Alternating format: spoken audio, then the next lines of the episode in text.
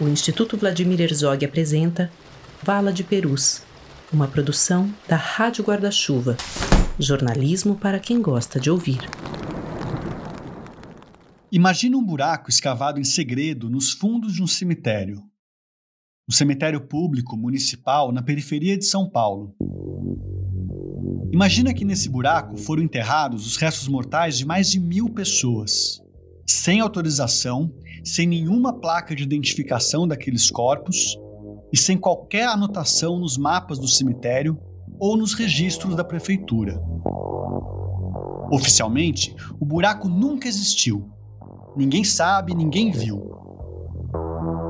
Agora imagina que nesse buraco foram enterrados desaparecidos políticos, militantes que faziam oposição à ditadura militar e que foram torturados até a morte entre 1971 e 1974.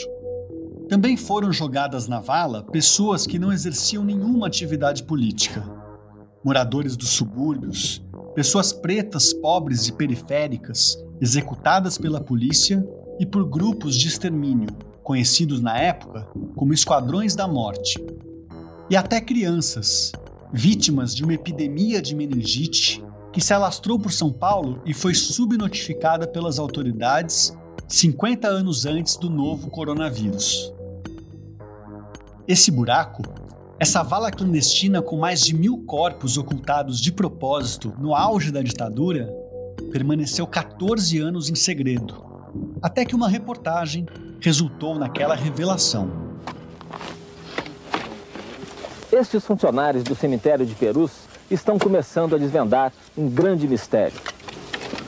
Na manhã de 4 de setembro de 1990, dezenas de repórteres assistiram atônitos à retirada dos primeiros sacos com ossos humanos de dentro da vala. Até hoje, este cemitério foi uma espécie de esconderijo perfeito, um marco silencioso de um capítulo trágico da história brasileira. Esta matéria que a gente está ouvindo foi gravada no momento da abertura da vala pelo jornalista Caco Barcelos, que na época estava no Globo Repórter, o mesmo que havia desvendado a existência daquele local e provocado aquela escavação. Ao todo, foram retirados 1.049 sacos da vala. De quem eram aquelas ossadas? Por que elas foram ocultadas? Alguns sacos de plástico se romperam e as etiquetas de identificação, se é que existiram, apodreceram com a umidade e desmancharam. Algumas ossadas estão misturadas e agora fica dificílima a identificação. Vai depender de um complexo trabalho científico. 30 anos depois, no final de 2020, os trabalhos de identificação ainda não haviam terminado.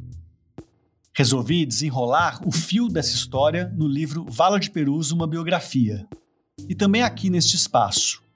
Eu sou Camilo Vanucci e você está ouvindo o podcast Vala de Perus, uma iniciativa do Instituto Vladimir Herzog, produzida em parceria com a Rádio Guarda-Chuva, a primeira rede brasileira de podcasts exclusivamente jornalísticos.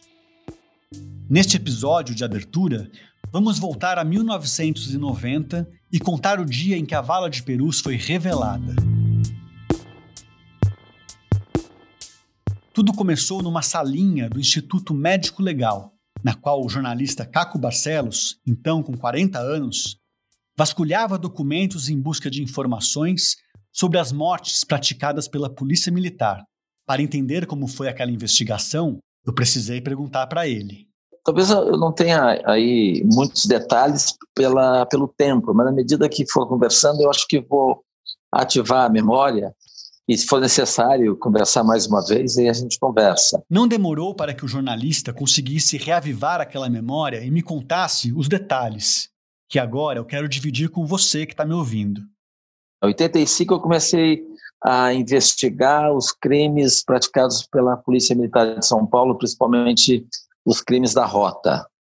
Eu tinha uma expectativa de identificar todas as pessoas que a polícia matou Polícia de São Paulo, a Militar de São Paulo, matou em toda a sua história. Um dos principais locais de pesquisa dele era o IML.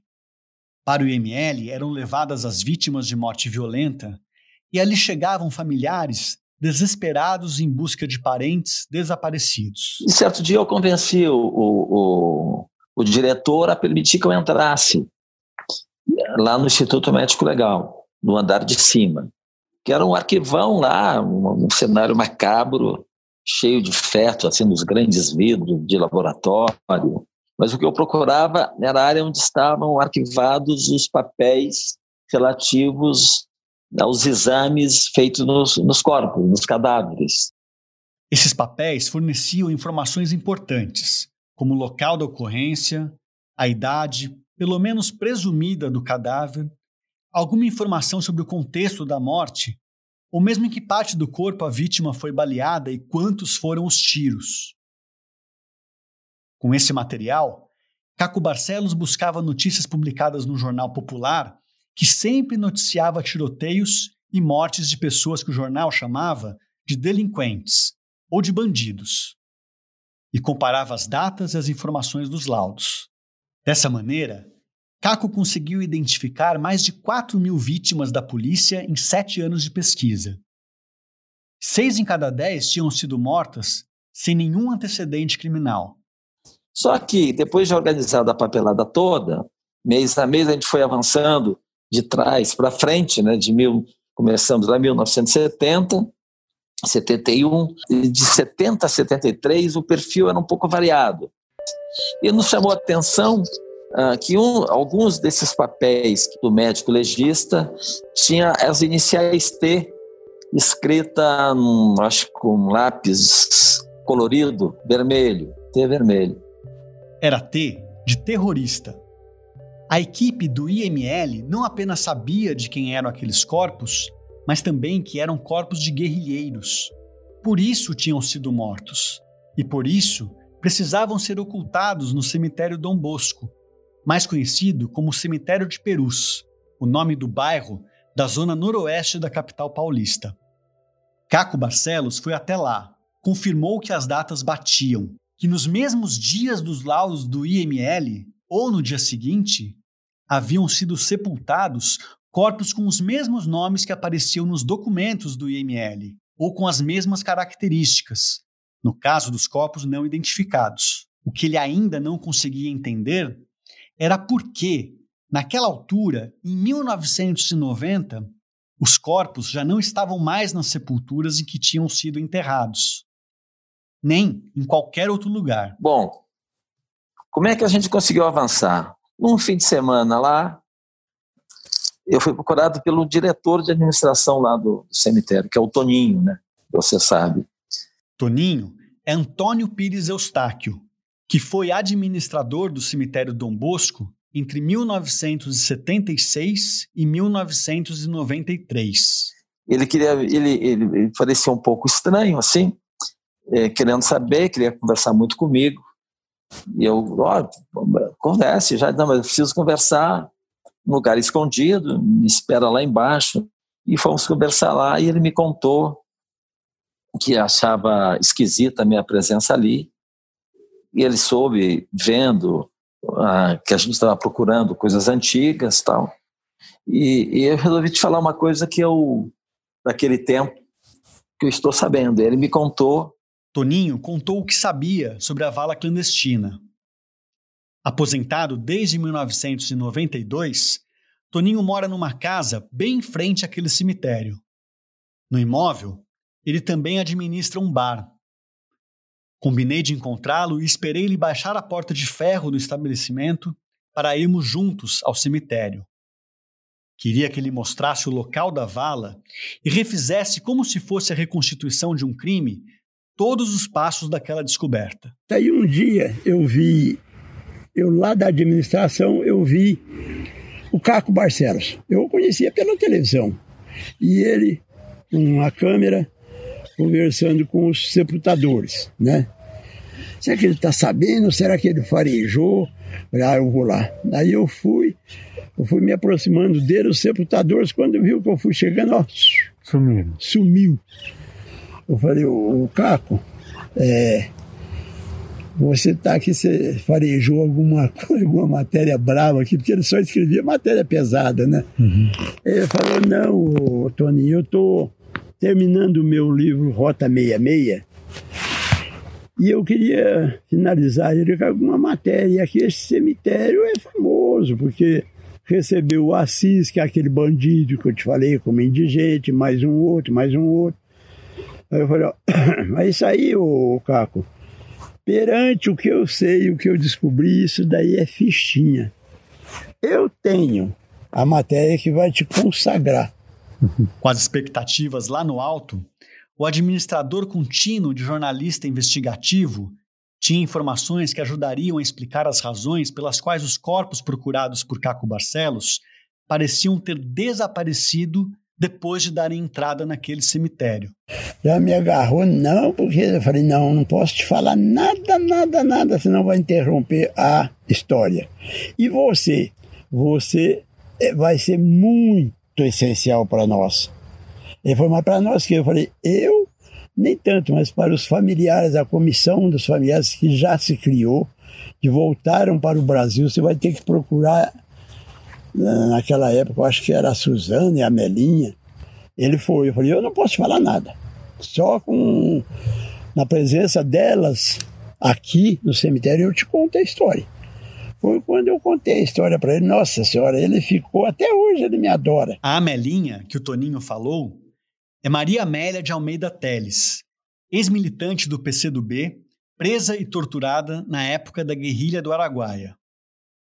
Suzana Lisboa, ex-militante da Ação Libertadora Nacional e viúva do desaparecido político Luiz Eurico Tejera Lisboa, era quem coordenava a Comissão de Familiares de Mortos e Desaparecidos Políticos em 1990.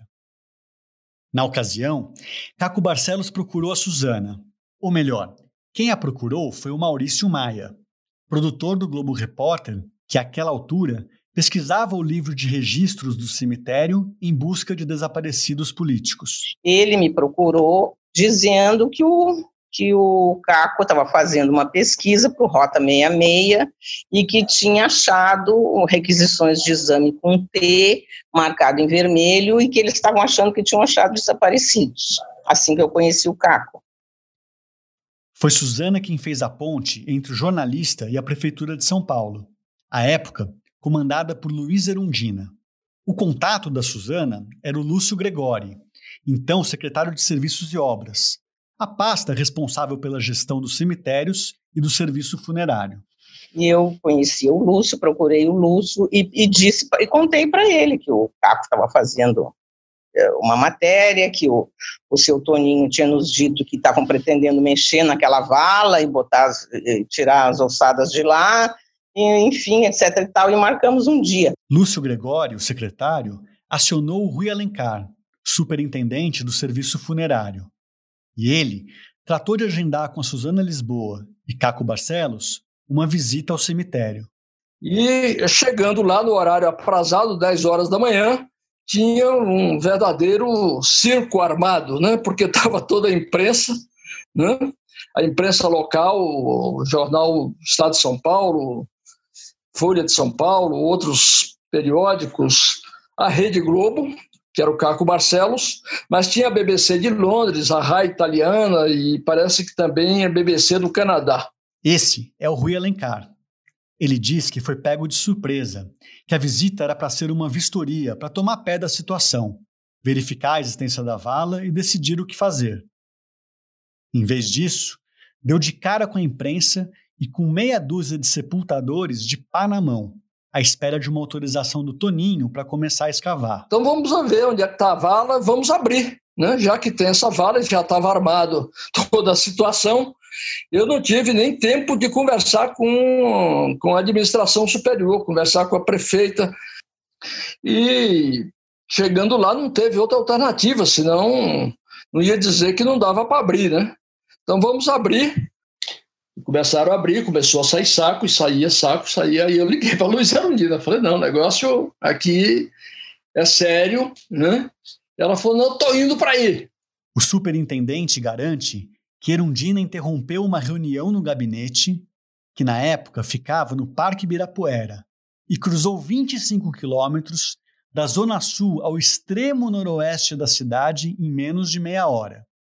Eu conversei com ela em julho de 2020, durante o sexto mandato dela como deputada federal, sobre o impacto provocado por aquele telefonema. Naquele dia, 4 de setembro, eu cheguei na prefeitura, logo cedo, eu ia muito cedo, e me disseram que haviam encontrado essa vala lá em Perus, com muitos corpos, e e que precisava tomar providências do, do que fazer com aquilo lá.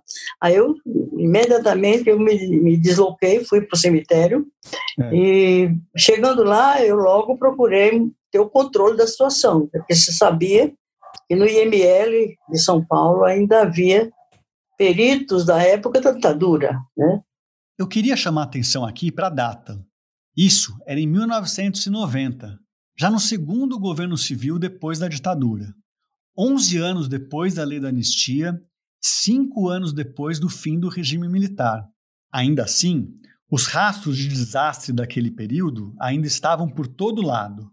Erundina conta que a maior preocupação dela era garantir a segurança daquelas ossadas, para que tudo fosse devidamente periciado. A ameaça que chegou a mim naquele momento era de que eles poderiam, se não ficassem muito protegidos aquelas ossadas, né, é, ocorria-se o risco de eles virem e destruírem e desaparecerem com as ossadas. Né.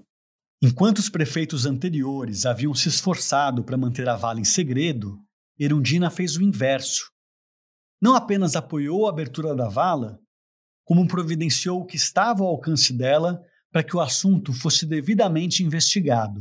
Ela determinou que os livros de entrada no cemitério fossem transferidos para a prefeitura, onde ficariam trancados.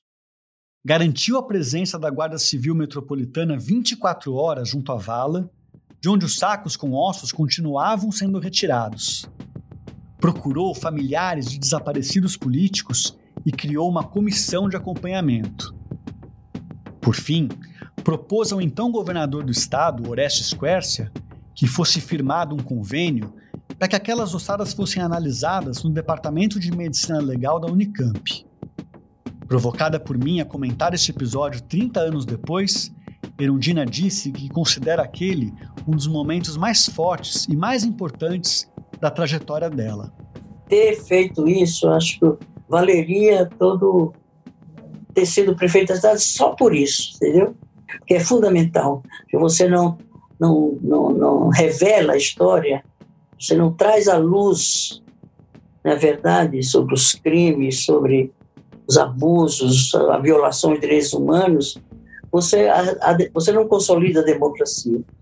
A democracia, para se consolidar, a, como diz a, a, a Bachelet, é, para a ferida sarar tem que ser lavada.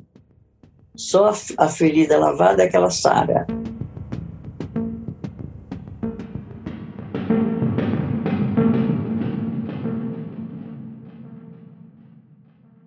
Nos próximos episódios, vamos contar como se deu o processo de investigação para apurar as responsabilidades por dois tipos de crimes: o de desaparecimento forçado e o de ocultação de cadáveres na vala de Perus. E também os trabalhos de análise das ossadas para tentar identificar a quem pertenciam. Quem eram aquelas pessoas? Por que tentaram escondê-las? O podcast Vala de Perus é fruto das pesquisas e entrevistas que fiz para o livro Vala de Perus, uma biografia, disponível nas principais livrarias. Por aqui, a gente se encontra em mais cinco episódios. O podcast Vala de Perus é apresentado por mim, Camilo Vanucci, uma iniciativa do Instituto Vladimir Herzog em parceria com a Rádio Guarda-Chuva.